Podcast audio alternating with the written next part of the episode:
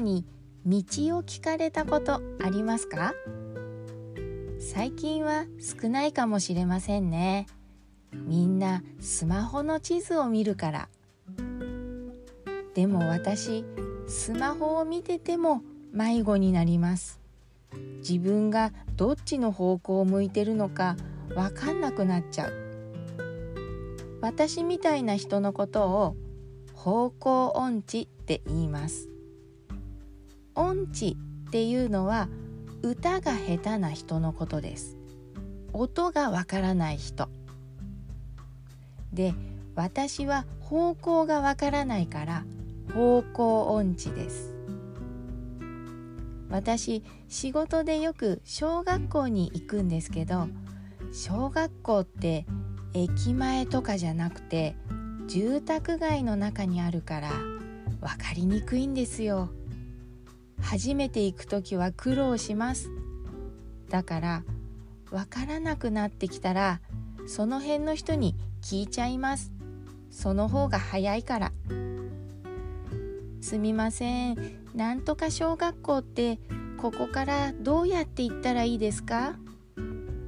みんな親切に教えてくれます。あああそこの角を右に曲がってしばらく行くとコンビニがあるからそこを左に曲がったらすぐですよとかね。右コンビニ左と言いながらなんとかたどり着くことができます。もしもしもですよこの右左という言葉がなかったらどうやって道を覚えたらいい？どうやって説明したらいい？右左それから前後ろ。毎日使う言葉ですよね。でもこういう言葉がない言語が世界にはたくさんあるそうです。例えばオーストラリアのグーグイミディル語。少数民族のグーグイミディル族が話す言語です。それからメキシコのテネパパ語。これも少数民族のテネパパ族が話す言語です。他にももっとあります。じゃあこの人たちが道を説明する時ってどうするんでしょうか？右左を使わない人たちが。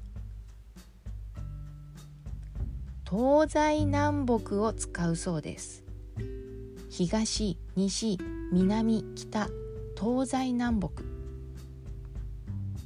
あそこの角を東へ曲がってしばらく行くとコンビニがあるからそこを北に曲がったらすぐですよ。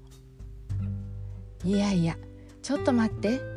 私そうやって説明されても行ける自信がないです。だって知らない場所で東とか北とか言われてすぐ分かります？えー、っと太陽があっちにあって今朝だからあっちが東でこっちが西で。いやもう大変です。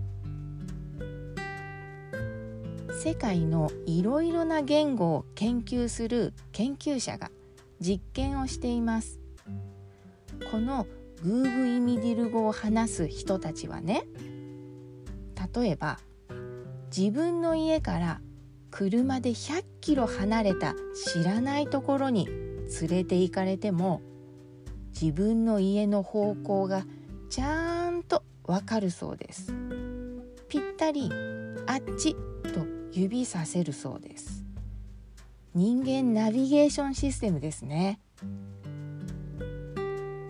私たちが例えばボールは木の前にあるというところを彼らはボールは木の南にあるとか私たちが鍵は右の引き出しにあるというところを彼らは鍵は東の引き出しにある。というこういうことですね。私も1ヶ月ぐらい右左という言葉を使わないでいたら少しは方向音痴が治るかな？無理でしょうね。他にもねこんな言語もあるそうですよ。マゾンの奥の方で生活するピラハ族少数民族ですね。この人たちの話す言葉には100とか1000とか1万という数を表す言葉がない。それどころか5とか6とか7を表す言葉もない。あるのは1と2あとは多い。きっと彼らの生活では細かい数は大事じゃないんでしょうね。もっと他に大事にしているものがあるんでしょう。今紹介したのはびっくりするような例だけど例えば日本語にあって英語にない言葉。スペイン語にあって日本語にない言葉。どうしても訳せない言葉ってたくさんありますよね。私たちは同じものを見ているようで実は違う見方をしているのかもしれませんね。どんなに勉強しても違う言語で100%同じことを言うのは難しい。というか多分無理。だから面白いんですけどね。